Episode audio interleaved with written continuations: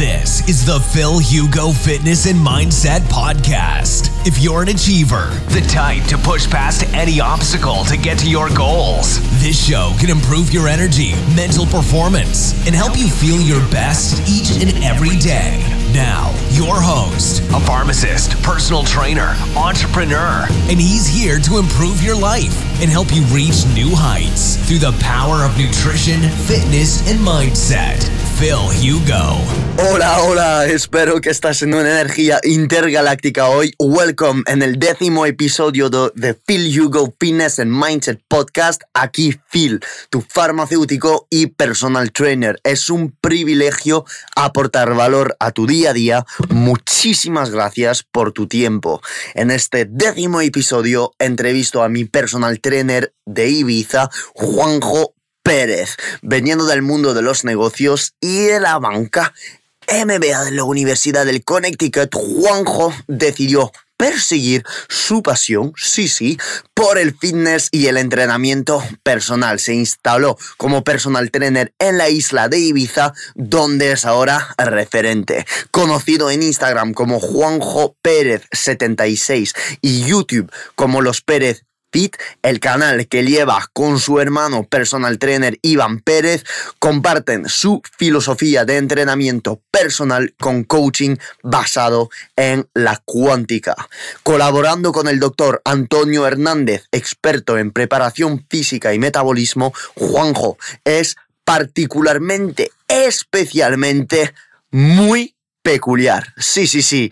Es desde el 2017 mi entrenador personal y hoy somos felices los dos compartir contigo la importancia de tener un entrenador personal a través de este podcast. Y sí, a pesar de que sea yo farmacéutico y entrenador personal, también tengo un coach y adelante entonces con el contenido del podcast. Hoy hablaremos de el business de personal trainer en Ibiza, las competiciones Men's Physique de Juanjo y ahora de moda, el ayuno intermitente y la cetosis. Un poquito más sobre Juanjo Pérez y esto lo sabremos al final de podcast. Espero que tengas un momento absolutamente increíble con nosotros dos y let's freaking go. Antes de seguir con el podcast, mm, me gustaría compartir contigo unas cosillas bonitas. Me puedes seguir en Instagram y Facebook como The Phil Hugo. Métete en mis stories y aprende contenido de nutrición, de lifestyle y de psicología positiva. Sí, es gratis. Y además suscríbete al podcast. ¿Por qué no? Solo hace falta deslizar con tu dedillo y ver que tienes un clic que hacer para suscribirte. Si estás viendo ahora el podcast en YouTube, pues absolutamente perfecto. Y si no sabías que yo tenía un canal de YouTube, pues me puedes encontrar como Phil Hugo D. Tienes absolutamente todos los links en la descripción. Adelante. Es la hora del podcast. Vas a aprender muchísimo. Muchas gracias por tu feedback. Déjame en comentario en Instagram, en mi última foto, lo que has pensado del podcast y vete a seguir a Juanjo, Juanjo Pérez 76 en Instagram y aprenderás un montón en fitness, en nutrición y cómo superarte cada día. Muchas gracias por estar aquí. Let's freaking go.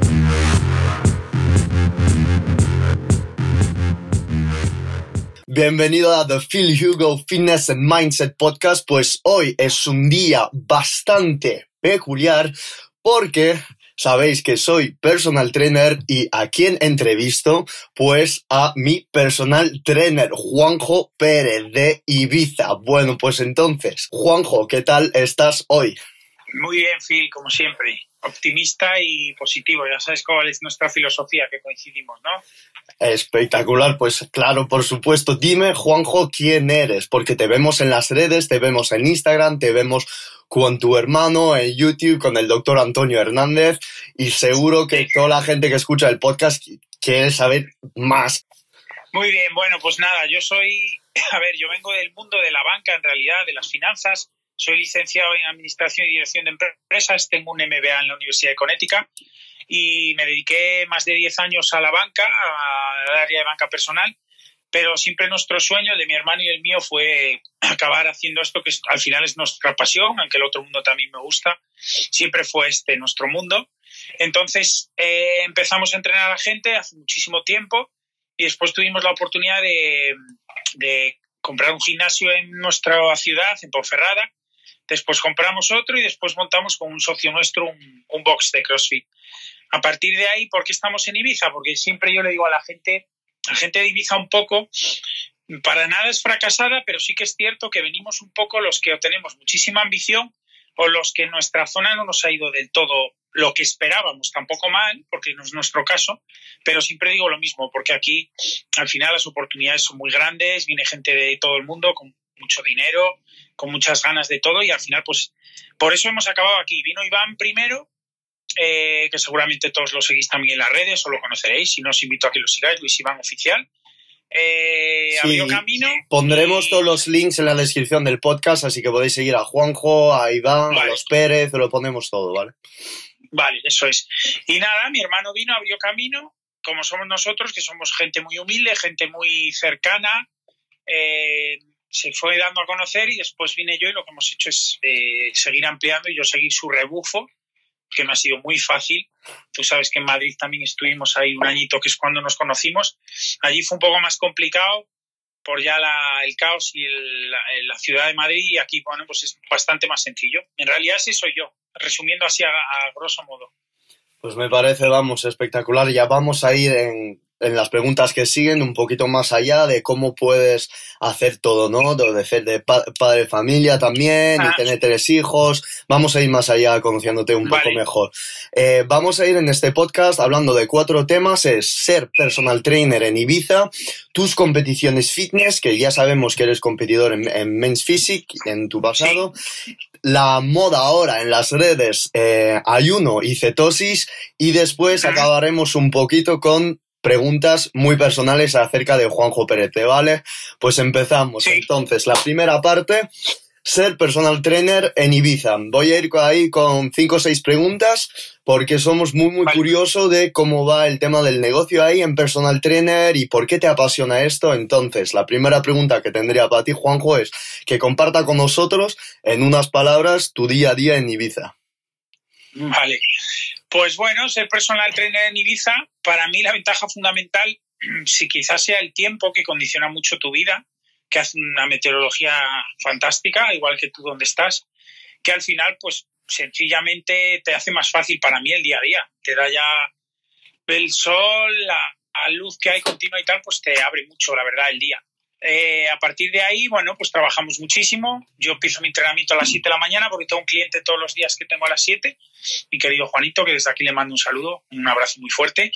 Y a partir de ahí, pues confeccionamos nuestras agendas. Solemos parar a mediodía hasta abril o así, más o menos, aún podemos. Y por la tarde otro tirón, venimos haciendo una media entre 7 y 10 entrenamientos diarios. Esa es nuestra media, cada uno. Después, de abril a octubre, que aquí la temporada es cuando se pone un poco todo loco, pues ya es un caos. Ya no contabilizamos ya sábados, domingos, mediodías es una locura. Hay días más, más tranquilos, días más locos, pero es más caótico. Ibiza es así, ya lo asumes, sabes que ahora es cuando puedes un poco levantar el pie del pedal y después no puedes, porque tienes mucha gente extranjera. Esa es otra de las opciones de Ibiza, pues eso, la gente que viene de fuera gente normalmente muy bien posicionada a nivel económico, con una renta media alta de ahí para arriba, que pueden pagarse un entrenador personal sin problema. Bueno, que vienen y se gastan en la discoteca la noche anterior miles de euros, pues no tienen problema en invertir en su salud, que al final es como lo tenemos que ver nosotros, que es una inversión en, tu salud, pues pagar por la sesión una cantidad bastante bastante elevada para lo que es en otros lugares. Entonces, principalmente Ibiza para mí tiene esas ventajas. Así dicho, muy, muy, muy general, ¿vale? Pues muchas gracias por todo ello, que sí, esto es algo que siempre me ha apasionado de cómo está el ambiente ahí y yo pienso que pues vamos, o sea, mucho personal teniendo lo mejor que están ahora en España le gustaría moverse ahí, entonces pues comentarle a Juanjo todo lo que queráis porque ya es experto y muy famoso en Ibiza, así que no tengáis ninguna duda en, en mandarle un mensaje. Ahora voy a ver un poquito más sobre tu psicología de entrenamiento, ¿no? Cómo eres, cómo entrenas a las personas, entonces vamos a ir en algo que a mí y a mucha gente siempre le apasiona de qué es, cuál es la diferencia entre ser coach de mujeres y de hombres, desde un punto de vista psicológico. ¿Tú ves una diferencia entre entrenar a un hombre o una mujer? ¿Cómo ves esto? ¿Cómo incluyes, cómo interpretas este desarrollo personal, esta motivación detrás? Vale, a ver. Mira, claro que hay diferencias, pero yo no, yo no lo dividiría tanto entre el sexo. Yo lo que más le digo a la gente y que yo he formado a entrenadores y eso es que los, los conocimientos técnicos los tenemos que tener todos, ¿vale? Para mí un buen entrenador, por supuesto que ya tiene que saber de su materia mucho. Y cuantos más kilómetros y más formaciones, mejor. Pero para mí lo que marca la diferencia es la actitud y después el ser un poco el amigo y el bastón, vamos a decir, de, los clientes. Y te lo digo porque he tenido clientes incluso generado, generando ellos mismos el rechazo al principio de no querer eso, sobre todo en Madrid me pasó con directivos de empresas que no quieren eso. Y cuando tú consigues llegarle a esa gente, se convierten en tus, en tus amigos eh, y en gente de confianza, ¿vale? Entonces, ¿cuándo fidelizas tú a un cliente muchísimo tiempo? ¿Cuándo puedes hacerlo? Obviamente lo que le digo yo a todo el mundo es que a nivel técnico, casi mucha gente cuando lleva contigo un año o dos puede saber tanto como tú. Pues porque tampoco es tan extenso esto compartiendo, por ejemplo, pues con gente que compartes cuatro entrenos semanales durante dos años. Puedes saber más, pero también si el cliente se pone a profundizar, puede dejarte un poco en ridículo alguna vez. Entonces, para mí la diferencia de la marca es un poco en llegar más allá de eso, de esa técnica muchísimas más áreas de, de, su vida, incluso personal, de la tuya, que tú también lo compartes con ellos.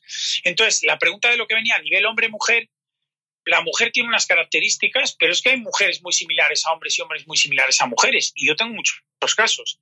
Mujeres muy masculinas y hombres muy femeninos. Y eh, a, nivel físico y a nivel emocional. Entonces, ¿qué puede tener la mujer de peculiar? Pues sus cambios hormonales. Sabemos todos que yo creo que la naturaleza fue un poco más generosa con el hombre y ellas pasan por ciertas cosas que mensualmente, que todos sabemos que no tenemos que pasar nosotros y que las alteran muchísimo su carácter, eh, su enfoque, su actitud ante mil cosas. Entonces, para mí la clave es acabar conociendo a la gente. Yo más o menos, si te hago un resumen ahora de mis clientes, que llevo la mayoría mucho tiempo con ellos, un 80% mucho tiempo, yo los conozco al milímetro. Entonces sé cuándo vienen de una forma, de otra, hay que escuchar mucho, mucho, pues para mí ser buen psicólogo, buen coach es escuchar mucho. Mira, yo hago, yo hago dos tipos de terapias para mí a nivel personal. Mi hermano lo hace muy parecido. Yo tengo un psicólogo desde hace muchos años, porque yo me divorcié y fue cuando realmente me apoyé en él, me ayudó mucho. Y yo soy una persona con la que hablo mensualmente o semanalmente, incluso muchas veces. ¿Qué he aprendido de él principalmente? Que sabe mucho a nivel técnico y tal, sí, pero más que nada escucha muchísimo y cuando te escucha, él te aconseja. Para nada te dice lo que tú quieres escuchar, que a veces es duro. Eh, y entonces es un tipo de terapia que te viene muy bien que aplicas a los clientes. Y después otra terapia que estoy haciendo ahora mucho es la, lo que es la ley cuántica de la vida, que es el aprender a relativizar todas las cosas, ¿vale? Yo le explico a la gente que, se lo digo de corazón, eh, para mí nadie ni es el más guapo, ni el más feo, ni el más gordo, ni el más delgado, ni el mejor cuerpo ni el peor, porque todo depende con que lo compares. Entonces la cuántica lo que te ayuda es a relativizar las cosas. Cuando estamos en guerra buscamos la paz y cuando estamos en paz buscamos, buscamos la guerra. Yo con eso lo resumo. Entonces cuando nosotros todo nos va bien, siempre vamos por nuestro subconsciente sin querer a buscar cosas por las que apenarnos, por las que buscar excusas, por las que todo me pasa a mí. Eso, esa es la, la corriente general. Entonces, ¿qué te ayuda esta, este tipo de terapia a vencer eso. Y eso yo lo he notado muchísimo con los clientes, pues porque cuando me vienen con un bajón brutal, yo les digo, ¿qué es esto? Me lo cuentan, yo le digo, ¿y eso es todo? ¿Tú crees que eso es para estar así? Los empiezas a joder, pues mira, es que imagínate, porque no me arrancó el coche y encima la lavadora eh, se me estropeó y para más Inri el niño, y digo, ¿y eso? ¿Tú crees que eso es un... Ya empiezas, pum, pum, pum, pum, pum, pum. Entonces, todo lo malo tiene algo bueno. ¿Qué es lo que te enseña este tipo de terapia? Y a partir de ahí, yo no paro. Otra cosa que creo que es súper importante y lo veo en la tele, en, mil personas que ves que crecen continuamente, diariamente, que hay que ser muy humilde. La humildad para mí es de lo más importante en el ser humano y que hay que estar continuamente aprendiendo de todos. Entonces yo hasta de la gente que considero peor aprendo. ¿Por qué? Porque si yo estoy con alguien mal educado, por ejemplo, yo aprendo a que no quiero ser mal educado. Entonces, como lo veo reflejado en él, cuando alguien es muy mal educado, muy grosero o, que no sabe comportarse, algo, eso que está malo tiene algo bueno. Ahí vamos a la cuántica. ¿Por qué? Porque te está enseñando a que tú no quieres ser así. Si alguna vez te comportas así, te vas a acordar de esa persona y no lo vas a hacer. Entonces, bueno, a ver, podríamos estar hablando horas de esto porque me encanta el tema y porque al final se aplica muchísimo día a día. Pero básicamente yo recomiendo a los entrenadores que ya diferenciar hombre y mujer, hay casos, y obviamente la anatomía y muchas cosas de la naturaleza obviamente es así, pero creo que es súper importante que nos formemos no solo en lo técnico, muchísimo a nivel hoy eh, emocional y a nivel liderazgo. Los líderes del futuro, el 80% de sus capacidades van a ser emocionales. El que sea capaz de gestionar y de gobernar los estados emocionales va a ser el que más va a triunfar en un futuro, sin duda. Entonces, por ahí van, van los tiros, dicho vulgarmente. Juanjo, esto es absolutamente del libro. Yo pienso que aquí has aportado un valor absolutamente único acerca de la psicología y el hecho de que estás tan involucrado en tantos detalles, en conocer a la gente e involucrar este aspecto psicológico es que, vamos, poneros en contacto con Juanjo y Iván si estáis interesado por una asesoría porque vamos, el valor que aportan los dos es que es absolutamente único. Con lo cual yo voy a continuar con la siguiente pregunta que es también muy relacionada con el mundo del fitness, el mundo de la psicología y el mundo también de, de la motivación de querer más, más, más y más siempre, que es cómo abordas las personas con ansiedad y atracones. Vale, Mm, esto, es que claro, son, son preguntas de estar horas porque a ti te encanta, a mí me encanta y la mayoría de la gente que lo escucha la apasiona porque se ven reflejados en eso. Bueno, pues mira, hay muchísimas formas de abordarlo. Lo primero yo le digo a todo el mundo que hoy se ponen de moda mucho tipo de dietas, como ahora pasa con la cetogénica y todo esto. No vale para todo el mundo cualquier dieta, tampoco una dieta es la mejor del mundo. Todo lo del pasado es malo, todo lo del futuro ahora que viene es lo mejor. Yo creo que hay que encontrar la tecla en cada cliente, esa es la clave. Yo, personalmente, en mí, he nacido gordito, siempre fui muy glotón, eh, me tenía que quitar mi madre la comida, como rapidísimo, es decir, yo soy el mayor ejemplo de, que siendo glotón eh, siempre he ganado a todos comiendo en rapidez, no adrede, ¿eh? o sea, porque soy así, en cantidad, llegas a controlarlo hay etapas de tu vida también, hay momentos emocionales, cuando se está peor se tiene más ansiedad y tal, cuando al final lo que tenemos que buscar en la vida es la polarización de la persona, el menos y el más. Siempre pongo el ejemplo, me desvío un poco ahora, somos bombillas al final, ¿vale? Una bombilla para que luzca cualquiera que sepa un poco electricidad, sabemos que tiene polo negativo y positivo. Para que brille a tope tienen que estar los dos equilibrados.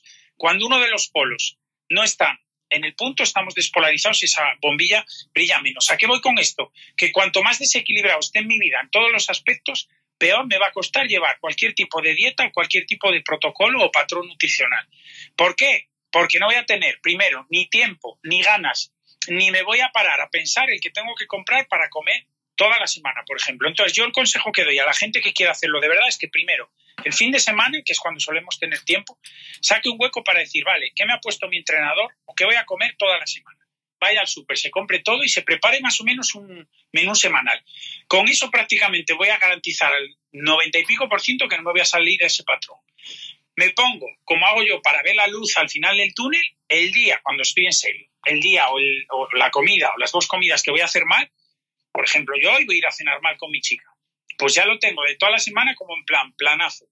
Me lo pongo ahí, le doy muchísimo más énfasis a esa comida mala, me voy a comer lo que me apetece y me va a hacer mañana volver a desayunar bien correcto y coger otra vez mis hábitos. Entonces, yo lo que más le recomiendo a la gente es que realmente no, no prohíban, no se prohíban cosas drásticamente, porque las prohibiciones sabemos que generan el rechazo y la resistencia. Entonces, hay que dar en la tecla de cada uno. Hay gente que le va bien estar sin hidratos, otro no lo soporta, hay gente que vivir sin pan no puede vivir. Entonces, yo cuando voy empezando con gente, por ejemplo, que no tienen un objetivo de competición, voy muy despacio. Les mando unos patrones, les voy comentando cómo hacerlo, les voy explicando cómo hacer platos saludables y van empezando a restringir cosas. Cuando empiezan a haber cambios, van acelerando ellos mismos. Pero hay que muy poco a poco. Hay gente que después vuelve dos pasos para atrás, controlaba la comida, se vuelve a descontrolar. Mucha paciencia y tampoco hacerles sentir cuando fallen que, sea, que han fallado, que han fracasado o que se frustren. No pasa nada, se acabó el mundo. Hiciste tres comidas malas y tenías una. Pasa algo, estás mal. De... Yo les hago preguntas muy así, como en plan, porque los dejas como chocante diciendo, joder, pues es que es verdad, perdón por lo de joder, que estamos grabando. Eh, les digo, pasa algo, se acabó el mundo, te, te, genera un problema, tienes el abdomen un poco más retenido, te pasa algo, te vas a perder un trabajo, pues, o sea, cuando entienden que es así, pues dicen, ostras, que es verdad, pues nada, pues ya está. Además la vida es ensayo y error, no pasa nada, volvemos, cogemos otra vez el guion. Y como dice mi psicólogo, la vida se trata de conducir. Y conducir hay que conducir bien. Y si vas conduciendo bien, vas a llegar a tu destino. Como conduzca mal, no voy a llegar nunca. Y conducir bien es ir en la autopista, estar metido y hay muchas salidas y yo voy conduciendo tranquilo. Y cuando llega el momento, cojo la salida que tengo que coger. No me preocupo de si esta, esta salida no va a ser la última de mi vida. Esta dieta no va a ser la de, la de mi vida. Si no la hago, no voy a llegar a no sé dónde. No me van a dar este trabajo, no. Entonces, todo eso es lo que nos genera ansiedad. Mira, una cosa que me explicó una vez mi psicólogo, que me hizo mucha gracia, es un dato súper importante, enfocado a los peleadores, pero fíjate, Phil, qué cosa más curiosa, cómo nuestro cerebro genera él solo ansiedad en una cosa. Tú imagínate que tú y yo nos vamos a pelear un día, por lo que sea, lo sabemos, pero no ponemos fecha. Imagínate, tú a mí no me tienes miedo y yo a ti tampoco, pero yo sé que me voy a acabar pegando contigo un día en la calle.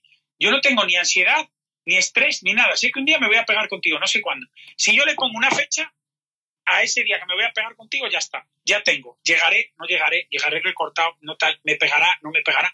Entonces, lo que le explico a la gente, cuando no tenemos una fecha de competición, que nos da igual que sea abril que mayo, por ejemplo, estar más o menos bien, no tengo un desfile, no tengo nada, ¿para qué yo me pongo una fecha yo y me torturo diariamente con esa fecha cuando no tengo esa necesidad? Entonces, vamos a ir conduciendo, como les digo yo, y vamos tranquilitos a llegar al objetivo. Y vamos dando forma a ese objetivo final, ese proyecto que tenemos poco a poco. Y si en vez de en cuatro meses llegamos en seis, no pasa nada. Y si lo hacemos en tres, genial. Y la gente lo va entendiendo, sobre todo los que empiezan, ahora tengo varios así que han empezado, lo van cogiendo perfecto. Cada día lo haces mejor y lo transmites mejor. Pero yo creo que para evitar la ansiedad, todo esto que explica un poco así son claves. Hay muchas más, obviamente, pero creo que es la forma de... Al final es todo, el trabajo es mental, al final. Y con eso la gente llega, llega donde quiere.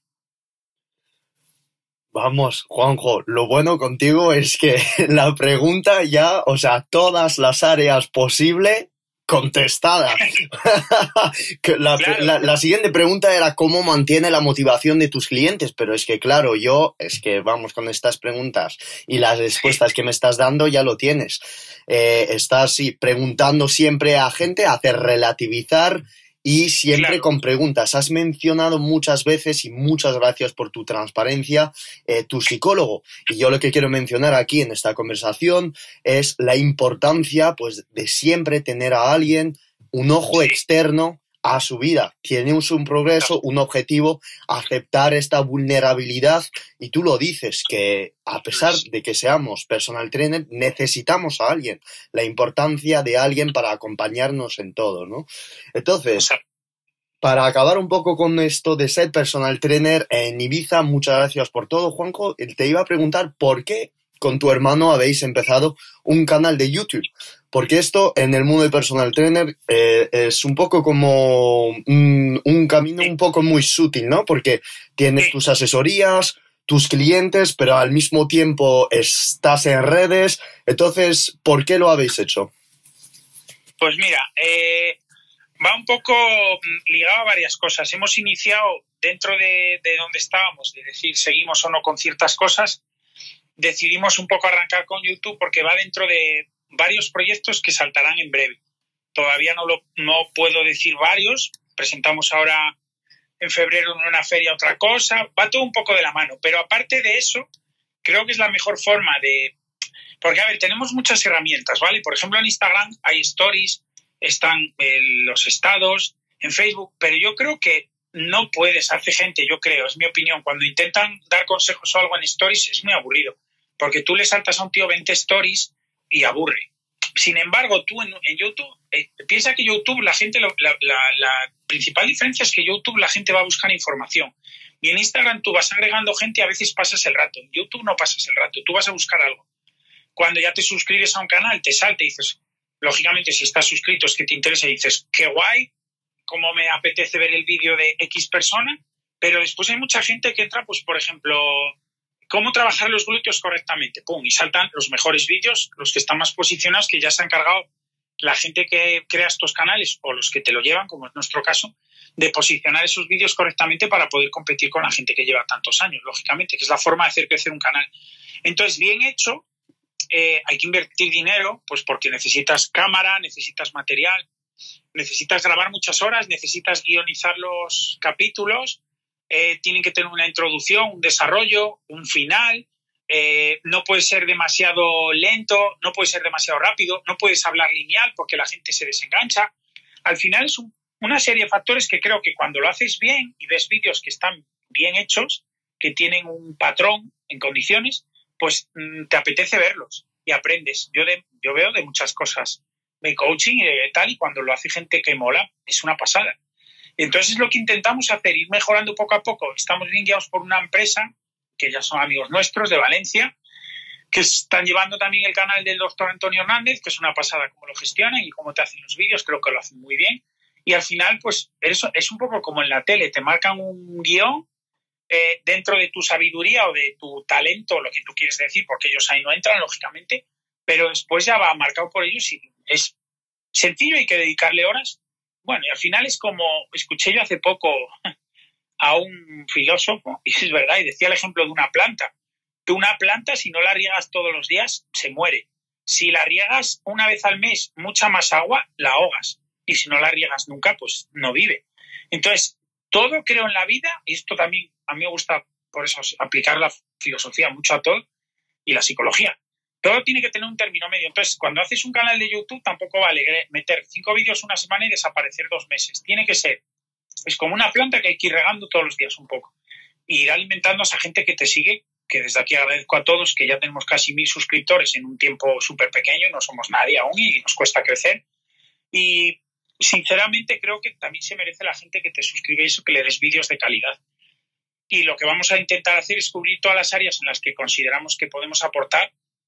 No somos expertos porque creo que para ser experto hay que saber mucho y hay que todavía recorrer muchos kilómetros, pero sí que por nuestra experiencia y tal, pues tenemos de verdad que, bueno, cierta experiencia en sectores que intentaremos eh, transmitir lo máximo a toda la gente y después también dejamos que interactúe mucho la gente que nos van pidiendo cositas, que vamos grabando o vamos apuntando en el calendario que nos va poniendo esta empresa de Valencia para que todo tenga un orden y un sentido. Y hay vídeos que son solitarios, como digo yo, no tienen nada que ver unos con otros, pero hay otros que van encadenados. Y entonces, pues habrá otra entrega, otra entrega, otra entrega, o se abre de una que no se esperaba tal, hay debate porque hay mucha duda. Por ejemplo, la dieta cetogénica del ayuno intermitente está esperando mucha gente ya al siguiente por muchas preguntas que nos han hecho. Entonces, cuando volvamos a estar con el doctor Antonio Hernández, volvemos a grabar otro con ciertas cosas que nos han preguntado. Y un poco esa es la idea. Obviamente también hay un fin lucrativo porque cuando llevas bastante tiempo en YouTube también te puedes, puedes eh, sacar un beneficio bastante curioso, pero bueno, se tarda bastante. ¿eh? Muchas gracias, Juanjo. Pues entonces, ya con estas preguntas de personal training, de redes, eh, tú también has tenido mucho y ya que estáis en redes creciendo muchísimo, seguro que os habéis encontrado con gente en mensaje o en real preguntando lo siguiente. Hola Juanjo, eh, quiero ganar masa y perder grasa. ¿Qué contesta a esto? Pues la pregunta del millón. A ver, esto ha cambiado mucho. Yo creo que la mayoría de la gente que igual nos escucha ya es consciente. Antes se diferenciaba mucho Mm, adelgazo primero y después cojo músculo, acabo de engordar y me pongo gordo, gordo, gordo, pero creo músculo y adelgazo después de golpe, o se pueden hacer las dos cosas a la vez. Bueno, pues aquí entran en juego muchas cosas, pero yo, como nosotros defendemos aparte, no estoy nada en contra, para nada, pero el tema fármacos no lo defiendo y no estamos a favor de ello. Sin fármacos, que es nuestra filosofía, aunque insisto en esto porque no quiero generar haters en esto, que yo no tengo nada en contra de la gente que lo hace. Creo que el camino a seguir es, va un poco más lento, pero se pueden hacer las dos cosas a la vez. Yo lo que intento es cuadrar los macros de la gente, el, patrón, el timón del, comienzo, sin duda, el punto de arranque es la nutrición. Adecuar un poco la nutrición, los macros, las calorías y todo a la actividad del cliente a los entrenamientos que vaya a desarrollar contigo, a su metabolismo, según veas ya cómo es, y a partir de ahí siempre generar déficit calórico para ir quitando grasa y agua que todos tenemos, y más cuando empezamos a entrenar. Y vamos haciendo entrenamientos de calidad de fuerza, como tú bien sabes, que son clave, acoplándole el cardio tanto LIS como HIIT, o sea, hacemos el pack este global de éxito que llamo yo, que es infalible, y a partir de ahí vamos viendo qué suele pasar, que la gente empieza a verse mejor, va ganando estética, se va viendo incluso mejor aeróbicamente, van bajando tallas de pantalón, eh, toda la gente dice estás mucho mejor de cara, lo que es la vida saludable, el estilo healthy lifestyle, tú sabes lo que es. Eh, se van viendo mejor, mejor, y a partir de ahí gente que dice apriétame más, ¿no? Pero como le digo a todo el mundo, vamos a seguir conduciendo y vamos viendo. Cuando a veces se acerca el verano y hay gente que está muy cerca de un estado de forma bestial, yo sí que soy ahí de apretar, de darlo todo, de doblar el cardio, de subir la intensidad de los entrenamientos, de recortar hidratos, pero no todo el mundo quiere eso. Depende un poco del cliente, pero sí que se pueden hacer las dos cosas a la vez, seguro. Entonces, yo he tenido gente que lo único, por ejemplo, una persona que te viene delgada, con su barriguilla y tal, y viene yo que sé, un chico, 65 kilos, y pasan cinco meses y sigue en 65, a nivel de peso se frustra. Tenía un caso recientemente. Pero ¿qué le pasó a este chico que ha quitado grasa y agua y ha metido músculo y su peso sigue igual? pero tiene un cambio a nivel físico y espejo espectacular. Entonces él ya ahora lo ha visto que la báscula, bueno, está ahí. Ahora, como de grasa y agua está muy ajustado, todo lo que metamos de carne buena, como se dice vulgarmente, va a pesar y ese peso se va a ver reflejado en la báscula. Entonces va a ir subiendo. Y lo que le digo, yo, ¿qué más te da a pesar? 90, que 130, que 60. Si al final cuanto menos peses, más saludable estás porque sufren menos las articulaciones y a nivel agilidad y todo, siempre obviamente al ser menos pesado eh, favorece. Entonces, realmente el peso, yo en la mayoría de los casos se lo controlo a veces cuando gente quiere, se lo mando a controlar por ellos mismos para que vean los avances, pero realmente es una cosa que es muy secundaria. Yo, ves cómo lo vengo haciendo, vamos. Muchísimas gracias. Juanjo, si te lo he preguntado porque ya estando pues en redes, yo también aquí en Estados Unidos, que me cruzo con mucha gente, pues principiante quieren esto, ¿no? Así que es un poco, quería saber un poco cómo uh, contestas a principiantes si hay este lado educativo, ¿no? Que tenemos los personal trainers siempre, donde hay que tener la paciencia y también mucha, mucha empatía, porque si no es que pierdes la relación, entonces esto. Cuéntanos un poco ahora, Juanjo, tu época de Men's Physique, porque vemos en tus redes que siempre pues demuestras a la gente esta época donde estabas muy muy shredded y la verdad vamos, o sea, yo pues como soy tu alumno y que siempre eres tú el primero que me has enseñado la verdadera manera de entrenar con hipertrofia tal y has pasado mi físico de un punto A a un punto B, pero que el punto B ahora pues es una pirámide digamos, pues entonces yo te iba a preguntar eh, ¿Cómo ha sido esta época? ¿Qué más te haría volver a empezar esta época de Men's Physique compitiendo? Vale, pues mira, a ver, primero, mm, tú no has competido, por ejemplo, pero has llevado el cuerpo a un extremo de shooting que está cerca de una competición. Digo esto porque para mí, creo, y esto lo hablo con muchos entrenadores muy buenos, creo que es muy importante para un entrenador que quiera ser muy bueno haber competido, porque te nutre bestialmente en muchísimos aspectos que después clientes te van a preguntar o van a indagar o van a sentirse mm, cojos y si tú no eres un poco su bastón, mm, ahí vas a cojear un poquillo. Porque claro, llegas a estados de ansiedad, a estados límites de salud, de parámetros muy serios que te va a tocar tener a gente seguramente en tu vida parecido y les vas a poder de verdad ayudar porque vas a empatizar muchísimo porque lo has vivido tú. Entonces, de primeras, yo a toda la gente con todo lo no saludable que puede ser competir, que es cierto, recomiendo que hagan eso como has hecho tú o haces tú, un shooting un poco extremo alguna vez para verte en esas tesituras. Eso para mí lo primero. O sea que a nivel ya de experiencia de entrenador personal, súper gratificante. Después, a nivel personal, em, bestial, pues porque yo he pasado por situaciones, creo que cualquiera que ha competido puede contar mil anécdotas. Yo tengo anécdotas muy complicadas que fui capaz de superar de milagro, porque estuve muy al límite, porque llegas a rozar, ya te digo, parámetros de salud complicados y cuesta mucho, mucho, hay días que cuesta muchísimo, sobre todo cuando compites las primeras veces. Y entonces, a nivel personal, para mí, cuando he ido a ver competiciones o competido yo, yo para mí, todos los que se suben a la tarima, yo me abrazo con todos les choco, acabo siendo casi colega de todos y tal, porque de verdad, para mí todos somos campeones. Lo digo de corazón porque es bestial. Todos hemos tenido el esfuerzo, hemos pasado las nuestras, nos hemos deshidratado, hemos mm, tenido diarreas en las cargas, eh, nos han dado desmayos, o sea, te puedo contar trillones. Y yo creo que cualquiera que me escuche que ha competido sabe que es así. Entonces yo siempre, siempre, siempre he clasificado bastante bien, eh, sobre todo los dos primeros años, el tercero ya peor, el nivel subió mucho, pero de verdad que con todos me he abrazado y acabamos siendo súper colegas todos porque al final se, no sé, es como un día en el que todas las emociones salen porque ha sido un sufrimiento terrible, tú y los tuyos. Eh, entonces, otra de las cosas muy buenas es sin duda a nivel gratificante eso. Y después, pues claro que tienes para toda tu vida un álbum de fotos y vídeos espectaculares que cuando yo sea abuelo, por ejemplo, pues le puedo enseñar, eh, ya no lo tengo tan lejos además, ya tengo 42 años, le podré enseñar a mis nietos que su abuelo fue este y que llegó a estar así, así y demás. Entonces, realmente, como todo, como aplicando la cuántica, tiene sus cosas buenas y sus cosas malas. Como nadie te obliga a competir, que es lo que yo a mucha gente después le digo cuando están de mala leche y tal, es una decisión que tomas tú unilateralmente, pues tampoco tienes derecho a quejarte, que yo por eso lo sufrí y en sus días con mis mujer y las pasé un poco canutas, pero nunca pedí realmente un apoyo más de lo normal porque decidí yo competir, yo me metí en eso y bueno, al final tener a la gente a tu lado que te soporte y eso pues está muy guay, es mucho más sencillo, lo hace más fácil. Entonces yo, no vale todo el mundo, primero por mentalmente, físicamente tampoco vale todo el mundo, obviamente. Eh, hay que tener economía porque es caro, competir es caro, una preparación entera es cara hay que después viaje, tinte, hoteles, o sea, es dinero. Eh, pero bueno, yo por ejemplo con mi hermano siempre lo hablamos, competimos y nos ha nutrido muchísimo. Me pregunta gente a veces, y a clientes míos me animan a competir, yo competiría ya en máster en más de 40, creo que tendría opciones de clasificar bastante bien.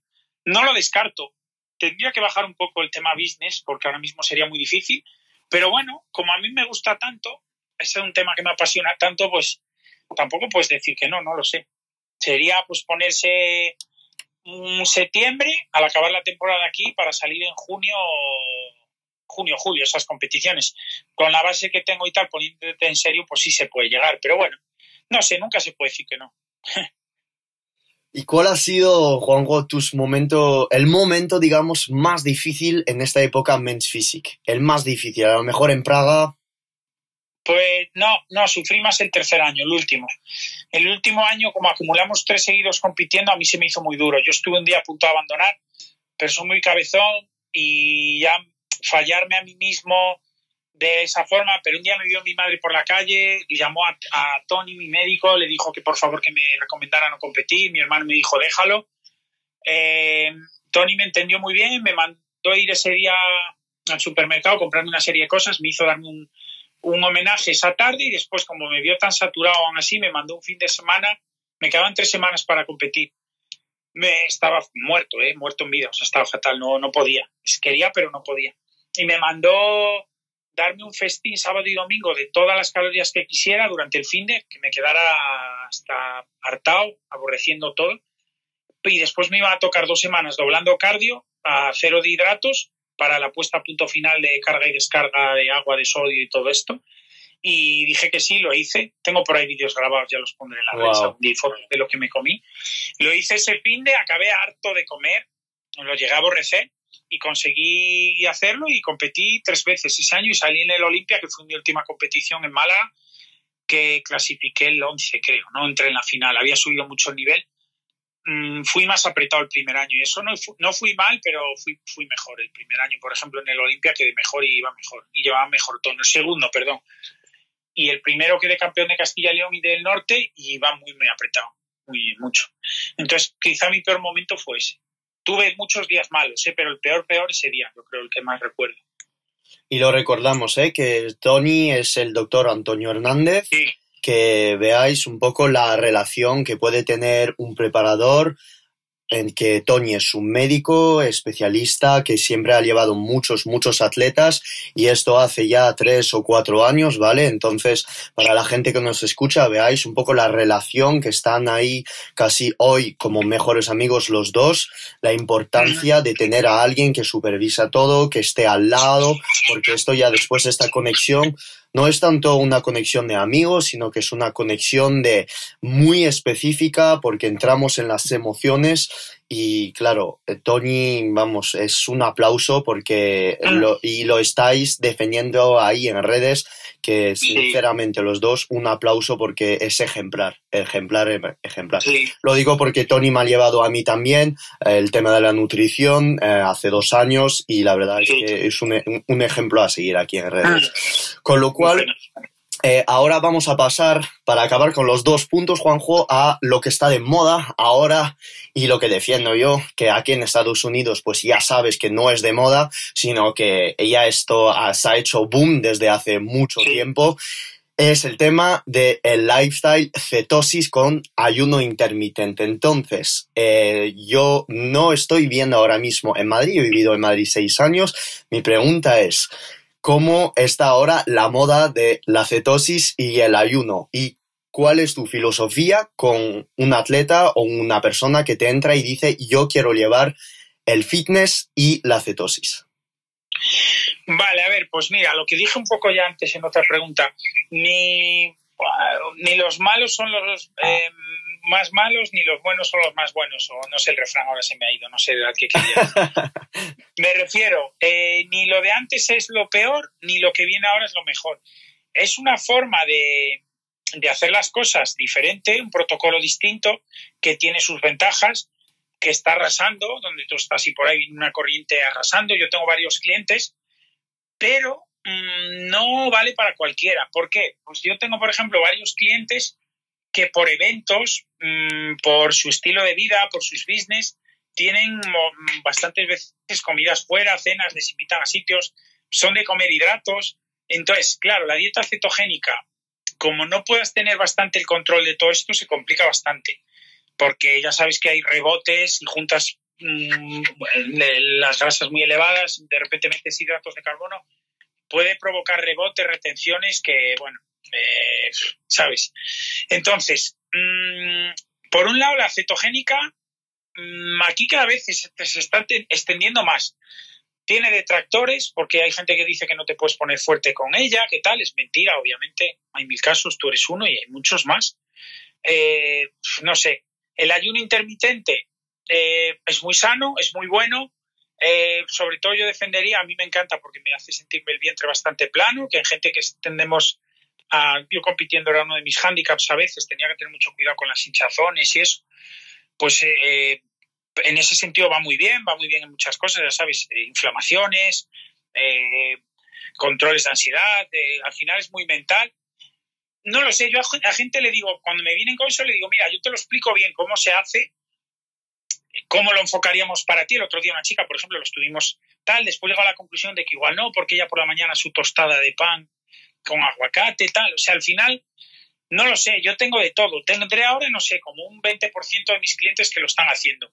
Mi madre está haciendo el ayuno, la dieta cetogénica no está haciendo el ayuno, está muy contenta. Al final, eh, bueno, pues yo creo que tenemos que dejarnos guiar por la gente que investiga y esto todo viene de, sobre todo, donde estás tú ahora, de, de Estados Unidos y en eso son los mejores, pero um, tampoco ahora hay que hacerlo todo el mundo.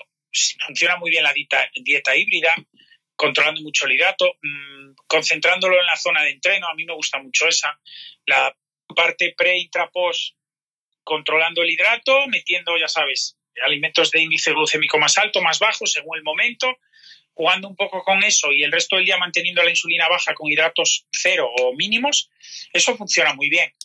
Yo este año, por ejemplo, ahora quería Tony que yo lo hiciera, porque yo lo he probado y me, funciona, me gusta, pero ahora estoy un poco así en tierra de nadie. A lo mejor empiezo a hacerlo con dos cargas glucémicas semanales, probar y yo creo que va muy bien. Entonces, mmm, como explico lo mismo, el entrenamiento, eh, nada es lo mejor, ni lo de antes que tal ya no vale, ni se puede entrenar solo con mancuernas, pues no llega, no sé, es que hay, hay, habría mucho que hablar. Pero sin duda yo invito siempre a la gente a, experimentar cosas cuando tiene un sentido y, y, a ir probando en su cuerpo, porque hay veces que gente le das en la tecla ahí. He tenido gente, las descargas de hidratos le van increíble y haciendo una carga dos semanales y otra gente no lo tolera ni un día. Es que al final, tú lo sabes bien que eres entrenador, que esto es muy extenso. Entonces, mi, opinión es esa. Vendrán protocolos en un futuro diferentes y nos subiremos algunos al carro, otros no, depende. Es lo bonito de la vida al final, ¿no? La, la variedad, lo variopinta que es y yo qué sé. Lo que hay que transmitir un poco es la globalidad y el sentido común y la lógica. Y con eso más o menos puedes llegar a todo. Espectacular, Juanjo. Pues sí, siempre como has dicho, es adaptar todo, adaptar un cliente, mucha gente nos llega a ti, a mí también, de quiero hacer la dieta cetogénica y el ayuno, vamos, vale, pero vamos a ver cuáles son tu, el análisis sanguíneo que tienes, cuáles son tus parámetros, cómo tienes la insulina, cómo tienes la IGF-1, cómo tienes todos estos parámetros y ya vamos a analizar si puedes tolerar toda esta cantidad de grasa saturada, cómo está tu colesterol LDL, el HDL, vale. Y entonces ya, porque claro, yo lo puedo entender, es que es un tan una ciencia difícil de entender que la gente que no está en este mundo piensa que hay una píldora mágica. Pero la píldora mágica es la personalización y por ello yo siempre defiendo en las redes de que un personal trainer no es un gasto. Un personal trainer, un nutricionista, un preparador es una inversión en tu salud, que es poner dinero para, porque en el futuro tú vas a crecer. Con lo cual, pues están ya contestadas las preguntas de la cetosis, con lo cual vamos a pasar ahora un poco más a tu vida, Juanjo. ¿Qué te parece, vale? Eh, ¿Qué es lo que te apasiona más de tu día a día? Mm, a ver, pues la verdad que me encanta lo que hago, me gusta mucho y al final, pues mm, yo voy a trabajar, obviamente. Me levanto a las seis y cuarto todos los días. Cuando me levanto hay días que, hablando así vulgarmente, pica pero yo voy encantado. Cuando yo creo que somos, eso lo dice Yusef Arram, sabes que es este amigo nuestro que también saldrá algún vídeo con nosotros, dice que somos afortunados los que tenemos la suerte de podernos dedicar a lo que nos apasiona. Yo creo que es así, es que es, realmente es brutal poderte levantar todos los días para hacer lo que te gusta. Entonces, a mí me encanta porque tengo clientes súper majos, desde aquí saludo a todos, algunos escucharán esto supongo, me cuentan sus cosas, yo las mías, vamos viendo mejoras, retoques, no sé, es muy guay. La verdad que es, hoy por ejemplo he hecho tres entrenos y no me he enterado. Cuando hago menos de seis, pues es de risa. Hay días que son diez, once, pues pesan, lógicamente es mucha gente. También hay gente que con la mejor intención mmm, te comen mucha energía porque son como nunca con mala intención. Entonces, para eso, para eso invierten en nosotros, ¿no? Hay que ser, hay que compartir y hay que ser así. Como nunca con mala intención. Entonces, para eso, para eso invierten en nosotros, ¿no? Hay que ser, hay que compartir y hay que ser así.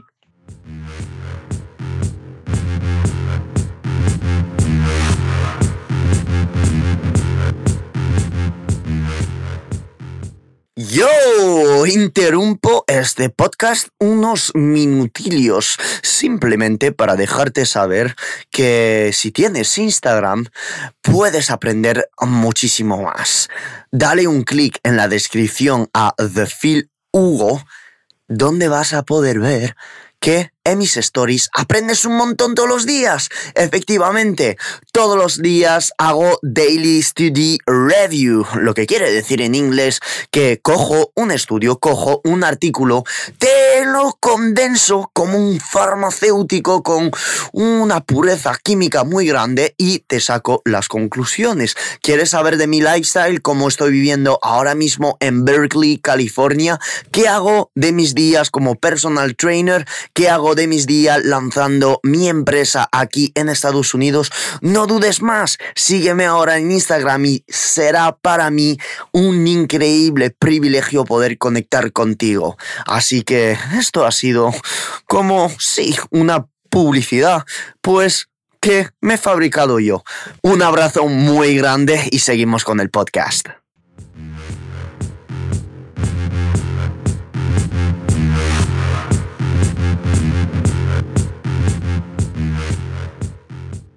Vale, ¿qué hago? ¿Te refieres? ¿Qué protocolo hago? Eso es, ¿qué protocolo haces? O sea, tú imagina que estás, pues, ¿a qué hora entrenas? Eh, mm. ¿Y cómo llevarías un entreno en ayunas? ¿Cómo llevarías un entreno si has tenido ya dos o tres comidas antes? ¿Qué tomas en pre, intra y post-entreno? Vale.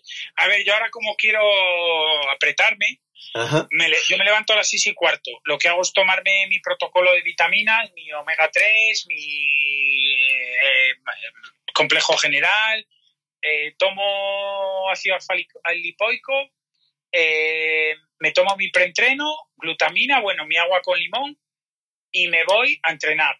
Entreno, durante meto 10 mm, gramos de creatina y 10 gramos de glutamina y BCAAs. Y cuando acabo, vuelvo a tomar BCAAs. No meto hidrato durante y después, justo al acabar, tampoco. Me vuelvo y según tenga entreno o no, hay, días, hay tres días que sí tengo, otros no. Me hago un batido con. Normalmente hago. Si, si entrenaba por la tarde, hago una papilla de crema arroz antes. Pero como me levanto tan pronto, pues no tiene sentido. Y cuando acabo de entrenar, a la media hora o así, una hora, me, es cuando por eso digo, ahora estoy un poco en tierra de nadie, pero sí me tomo 100, 120 gramos de arroz con, con pollo o con pavo, ternera alguna vez y después el resto del día intento estar sin cargos. Intento todo el día ligerito, bastante ensalada, todo tipo de verde. Mm, eh, ternera alguna vez meto a la de comer, pero no mucho porque tiene más grasa, ya sabes. Cuando estoy fuera así de tal, lo, controlo menos, pero bueno, intento ahora tal. Pero lo que es la zona de entreno, realmente cuando quieres apretarte, mm, yo no soy muy de meter, pues por ejemplo, amilopectina o cicloestrina, palatinosa, todo esto, yo no lo hago. Yo meto solo realmente para la gente que, lo, que diga, pues quiero hacer lo mismo, el protocolo a levantarte de nuestras vitaminas, minerales y demás, si tomas los greens, que yo ahora no estoy tomando, el agua con limón, preentreno o arginina, me voy a entrenar, me hago el shaker con, esenciales, mejor esenciales que, que BCAAs, durante esenciales, creatina y glutamina. Y al acabar me tomo los BCAAs y después ya hago la primera ingesta, que sería, ahí sí que meto algo de hidrato. Cuando a veces no tengo tiempo para comer, le meto o harina de avena o amilopectina, 40 o 60 gramos, y el resto del día intento no comer hidrato. Si me dan algún punto del día, pues bueno, pues puedo meter 120, 150 boniato a la comida, eh, alguna vez patata, arroz otra vez, pero bueno. Después ya, ya hablaremos un día más adelante de los tipos de arroz también que influyen, porque yo digo arroz así en general, dependiendo, se puede meter el basmati, que es diferente a meter el normal, al integral, que también, a ver, ya es rizar el rizo, pero con Tony solo hablaba hace poco en un vídeo, creo que en el vídeo de la dieta cetogénica lo comentamos el momento de meter un arroz u otro, ya lo hablaremos, porque ahora sí nos liar mucho la madeja y a, los sí. oyentes. sí, ahora mismo si empezamos el tema de la nutrición ya no va a ser un podcast, o sea, ya va a ser un documental. Claro, sí, sí, ya sabes. que sí, sí, sí, que apasionado los dos, así que vamos. La, ahora la, la pregunta que tengo es muy, muy personal, es ¿cómo me podrías decir que cuáles son tus dos comidas favoritas? Malas, ¿te refieres? O sea, malas. Eh, bueno, pues depende. Malas, esto también es otro debate. De ver bueno o malo siempre tiene su contexto, ¿no? Pero ¿cuáles serían, sí, como tus dos cheat? ¿Serías más... Vemos muchos helados en tus Instagram, vemos... Cuéntanos un poco, sí. Mira, soy, soy muy fan de la comida mexicana, me encanta. Wow. Entonces, me gustan muchísimo mm, los nachos el plato típico de nachos con todo, me encanta, me encanta. Es bastante guarrete hablando mal, pero me encanta, eso me encanta. Y después, como sano, que repetiría mil días y, dos mil y tres mil, sería el típico arroz a la cubana de toda la vida, eh, con tomatito cortado así, o sea, el arroz normal, eh, pues por ejemplo, tres huevos enteros, cinco claras, tomate cherry normal así cortadito tal y un chorrete de ketchup eso así triturado entero, eso me encanta, que es una comida muy buena. Y eso lo repito mucho, eso me, eso me gusta muchísimo, como comida sana. O también otra opción, que son dos comidas muy buenas, que compitiendo siempre he tirado de ellas muchísimo, mi madre se hartó a hacerme patata cocida con huevo cocido, lo mismo, tres huevos enteros, dos, el resto claras, cocido, todo estripado así, con la patata. Y chorín de aceite de oliva, pimentón y sal, un poco de pimienta negra, eso triturado así, eso me vuelve loco también y eso es sano. Y yo al final soy muy sencillo, ¿eh? soy de paladar bastante agradecido. de paladar bastante agradecido. Sí, sí, sí, sí. Vale, Juanjo, ¿cómo gestionas un día de refit o comida libre? Que suele ser, pues, en mm. este mundillo un poco en los sábados o los viernes o los domingos. ¿Cómo lo gestionas? Imagínate, despierta a las 7 y ya después sabes que esta noche vas a salir o vas a meter un mexicano, como tú bien dices. ¿Y cómo lo gestiona? ¿Qué tipo de entreno? ¿Cómo gestiona los macros y tal? Cuéntanos. Vale, a ver, realmente lo ideal sería este, intentar estar todo el día muy bajo de calorías.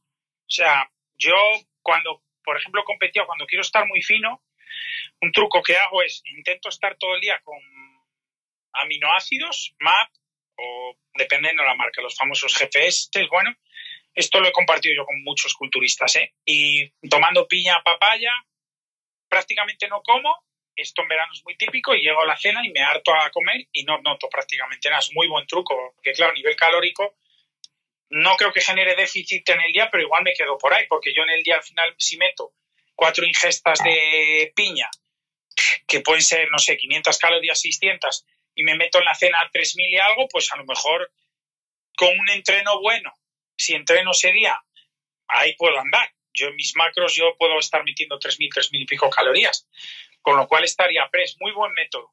Otra opción es, eh, dependiendo del día si puedes entrenar, podría ser entrenar bastante, no cambiar tampoco el entreno específico para eso, pero entrenar bien, o sin duda lo que sí recomiendo, y esto nos obligaba a Tony cuando competíamos, es al día siguiente hacer un entreno bestial de fuerza para aprovechar todo ese glucógeno y toda esa burrada de carbohidratos y azúcares. Eso sí que lo hago. Por ejemplo, mañana sí que me iré a entrenar seguro por la mañana, pierna, la parte que me queda de atrás. Y cardio no, pero sí que es que, es cuando más bombeo, notas, los músculos están de verdad llenos. Entonces, más o menos, lo que más le recomiendo a la gente es, por ejemplo, ya aquí en Ibiza en verano, es cuando vamos así los sábados y ya vamos a salir y tal, yo durante el día intento comer lo mínimo.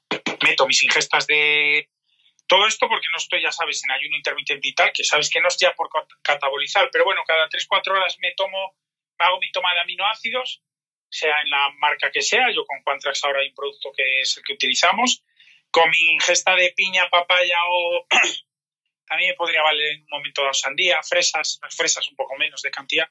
Y entonces, como es fresco y el verano quizás no tengamos tanto hambre durante el día, llega la cena, te atiborras un poco y compensas el día. Yo creo que es un buen truco. Pues espectacular. Yo pienso que estás ahora contestando a las dudas intergalácticas de 90% de gente que no tiene el privilegio de poder tener esto, porque es que, claro, entre esto, llevar el refit y me siento mal después, pues muchas gracias por ello, Juanjo. Entonces, ahora también bastante personal, que cuál es el ejercicio, el grupo muscular que más te encanta entrenar. El que vas al gimnasio y estás, ¡buah! Hoy estoy que lo peto todo. Sí.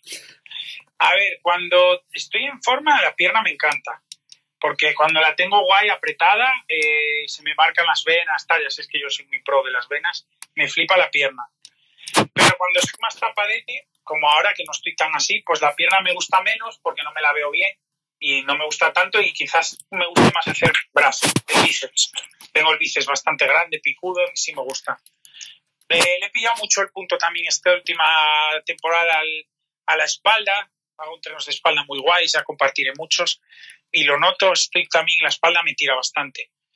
El pecho ha sido de toda la vida, el hombro no es que me guste especialmente, pero es muy importante hacerlo y lo hago. Eh, y bueno, abdominal, eso yo no soy de hacer. O sea, cuando hago el funcional y tal, ya sabes, mi teoría abdominal tampoco es tal, los hipopresivos. Bueno, eso ya entraríamos también en otras materias. ya sabes que esto es muy largo, si no. Esto es muy largo y ya os aconsejo a todos darle a la descripción del podcast y en redes y seguir a Juanjo eh, Juanjo Pérez 76 en Instagram, y a su hermano Iván y a los Pérez que tienen un canal de YouTube, Los Pérez Fit, ¿vale? Que está, tenéis ahí una biblioteca grandísima con dos expertos en Ibiza y con contraste científico, ¿vale? Así que no dudéis a darle y seguirles. Entonces ahora, Juanjo, ¿cuál sería el mejor consejo que darías al Juanjo de 18 años que te hubiera gustado tener? Eh, uf. es muy buena pregunta. Es una pregunta brutal.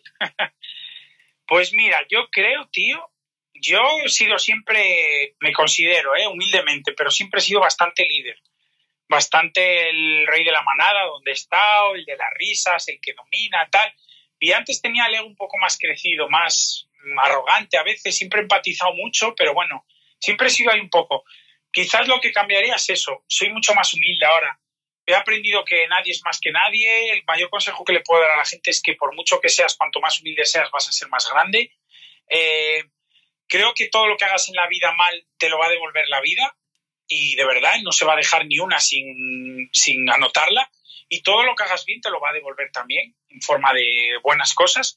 Entonces creo que hay que ser muy humilde, aprender de todo el mundo, de hasta que menos te lo esperas aprendes, ayudar a la gente buena de verdad, ser bueno de verdad, ser buena persona y ser por la vida muy, muy humilde y compartir tus, tus éxitos y tus alegrías con la gente que, que te quiere. Y siendo humilde yo creo que puedes llegar. La humildad quizás, tío, sea el mayor, la mayor lección que he tenido yo en la vida porque aparte, si eres humilde, realmente nunca vas a tener una caída grande de algo. Cualquier cosa que te venga, como siempre estás desde la humildad, lo vas a tolerar mejor. Pero cuando estás muy crecido, cuando te vienen maldadas, que a todo el mundo nos vienen, sea en forma de pérdidas de seres queridos o de eh, golpes económicos o mm, quiebras empresariales o lo que sea, el golpe es bestial. Cuando estás en la humildad es mucho más sencillo gestionarlo. Entonces, yo lo veo en ídolos que tengo en, el teatro, en el cine, en, todos los que más me gustan son humildes. Eh, pueden tener alguna fachada por la prensa y por cosas así, cuando los vas conociendo,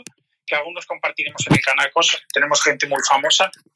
Lo que más al final es la humildad y, más grandes son. Cuanto más humilde eres, más grande. Fíjate los deportistas de más nombre, Nadal, los mejores que puede estar, Gasol, los más top, es la gente más humilde del mundo.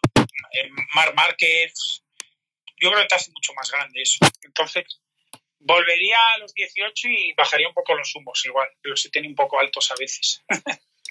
Ahora que has dado un consejo al Juanjo de 18 años, ¿cuál es el consejo que darías, Juanjo, a gente a que le gustaría ser personal trainer o a muy jóvenes personal trainer que acaban de, empezar?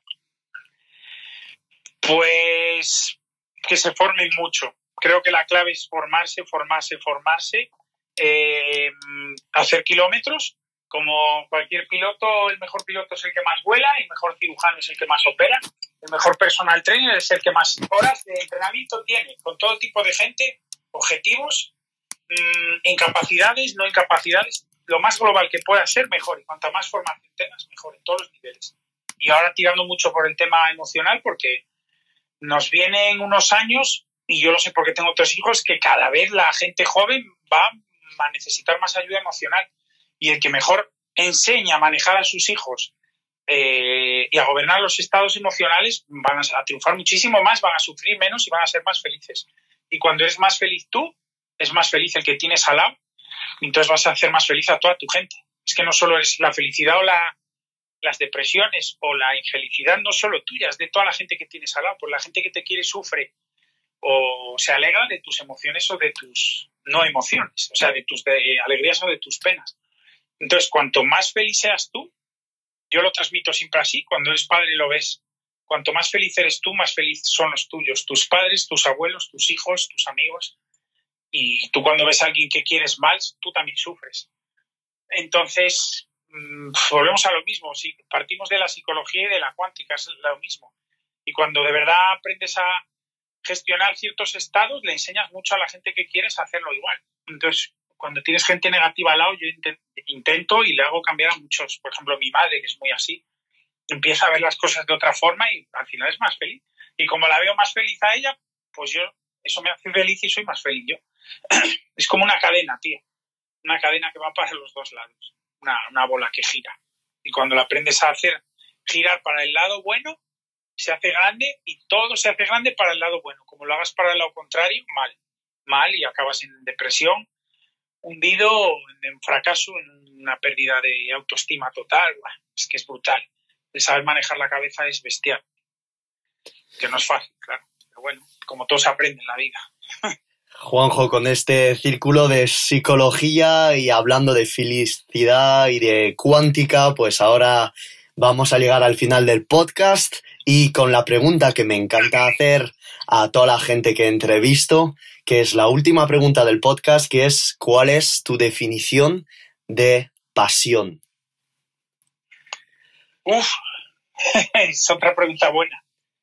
Pues no sé, tío, yo creo que, no sé la definición exacta en el diccionario, pero yo creo que pasión es aquello que, a mí me pasa una cosa muy curiosa a veces, que llego a un entreno, a lo mejor, pues a ver, acumula horas y, bueno, pues todas nuestras batallas diarias, empiezo y llegas cansado, se te abre la boca tal, y a los cinco minutos me estoy dando cuenta y estoy tan metido en el papel que te hace olvidarte el tiempo. Para mí algo que te apasiona es algo que puedes estar haciendo, por decirlo de alguna forma, eternamente y no eres consciente del tiempo o que se te hace parar el reloj.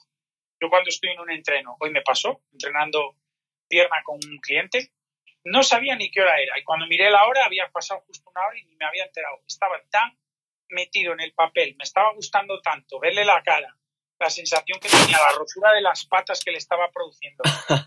las dos o tres cosas que me dijo a mí, a su compañero que estaba allá al lado. Eh, ves las caras de la gente como tal, estás, sabes que estás haciendo algo bien y para mí eso es lo que es pasión. Entonces, podría estar días enteros haciendo eso porque me encanta. Y tú, mm, se lo digo a la gente, tú piensas en cualquier cosa que te apasiona, a ver si tú le pondrías límite de horas. Realmente no. Tú coge a un niño que le guste jugar a la PlayStation, a un juego, al, Fortnite ahora comandan todos los niños y los míos, no le limites las horas, ya verás cómo están 5, 6, 7 días sin parar. ¿Por qué? Porque les apasiona. Entonces, cuando algo te apasiona, ni mides el tiempo. Y es como, o se para el reloj o lo podrías estar haciendo eternamente. Creo que es como mejor se puede definir, de, bajo mi humilde opinión, como siempre digo. Juanjo, muchas gracias por todo este contenido. Tu tiempo hoy ha sido sinceramente un privilegio tenerte en este podcast. ¿Dónde la gente te puede seguir? Eh, bueno, pues ahora mm, es bastante fácil. Tenemos el Instagram, lo que dijiste tú, Juanjo Pérez 76. Facebook lo utilizo menos para eso, pero les invito, invito a todos al canal de YouTube, es donde vamos de verdad a poner ahí la carne de verdad, a que se haga y, y a que la gente de verdad conozca a los Pérez. Eh, vamos a grabar muchísimas cosas en mil áreas, viajes, vivencias, nuestro día a día, muchas cosas y casi todas las sorpresas que tenemos van a saltar en el canal les invitaría a que Instagram y el canal de YouTube, que es realmente donde se, se ve nuestro, bueno, nuestro día a día y lo que somos al final. Gracias, Juanjo. Nos vemos pues ya, ya mi vuelta física en Madrid un día y si no pues vamos a seguir con los feedbacks semanales que pues a la gente que todavía no se ha enterado Juanjo es mi entrenador personal ya desde hace dos años desde el 2017 y me está cambiando el físico a diario y te lo quiero agradecer en público. Juanjo, muchas gracias, aunque la relación sea online, que lo tengáis claro, que yo estoy viviendo en San Francisco ahora, Juanjo está en Ibiza y os puedo decir, funciona, ¿vale? Solo hace falta alguien que tenga un ojo externo a vuestro progreso que os motive, que os mantenga la motivación súper alta y Juanjo es un experto en ello, así que muchas gracias a ti por todo. Vale, yo quería agradecerte también eh, la oportunidad esta, que como me encanta, pues podríamos lo mismo. Mira, esto como te apasiona es la definición de pasión. Podríamos estar los dos horas y horas escuchándonos. Que agradecerte también esto, muchísimo, el que hagas esto y después el ponerte un poco de ejemplo, que ya lo hago con mucha gente, me pregunta gente como comparto muchas historias contigo, que es un ejemplo de, no sé, de muchas cosas. De, primero de talento, de actitud, de, alguien valiente que se va al otro punto del mundo dejando a su familia, súper joven, con las cosas súper claras, que sabe organizar su economía perfectamente, que sabe priorizar, que monta su business en San Francisco, él solo. No sé, podría estar mucho tiempo, lo hago con mi hermano a veces, eh, de verdad, para todos los que nos escuchéis, igual seguid a Phil porque, porque es un chaval que si hubiera más gente como él, pues el mundo iría mucho más rápido y estaría muchísimo más eh, lleno y más rico de muchas cosas. No es porque lo estés tú ahora, pero es que lo pienso así tal cual. Entonces, nada, que sigas en lo mismo, que es un placer tenerte de cliente, que lo haces todo muy fácil, que como te entregas al 3000%, pues cuando hay una entrega así no hay fallo y que nos entendemos a la perfección que nada, que es un placer, la verdad. Muchas gracias, Juanjo. Que tengas una feliz noche. Aquí son las 12 de la tarde en San Francisco y tú vas a salir el sábado nueve y media, en, hora Ibiza. Perfecto, pues yo ya tengo la tarde libre para editar el podcast y hacerlo todo chulo y lo compartimos con vosotros. Gracias, Juanjo. Un abrazo muy grande. Cortamos. Chao, chao. Cuídate. chao, chao, Juanjo. Chao.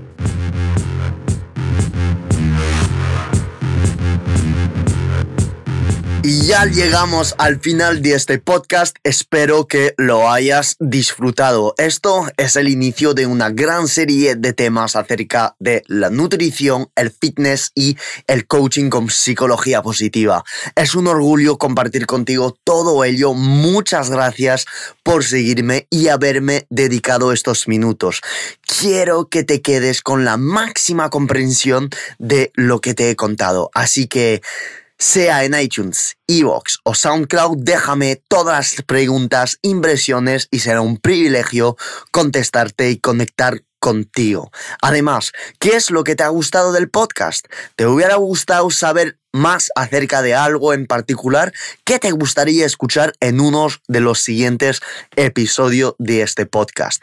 Cuéntamelo en comentario en mis redes y yo adaptaré mi contenido a lo que te guste más. The Phil Hugo en Instagram y Twitter, Phil Hugo en Facebook, Phil Hugo en YouTube. Tienes todos los links en la descripción. Nos vemos en el siguiente episodio con más energía todavía. Un abrazo súper grandísimo y como siempre, que triunfes esta semana y sobre todo, privilege mindset and empower your uniqueness. Bebeso. Chao.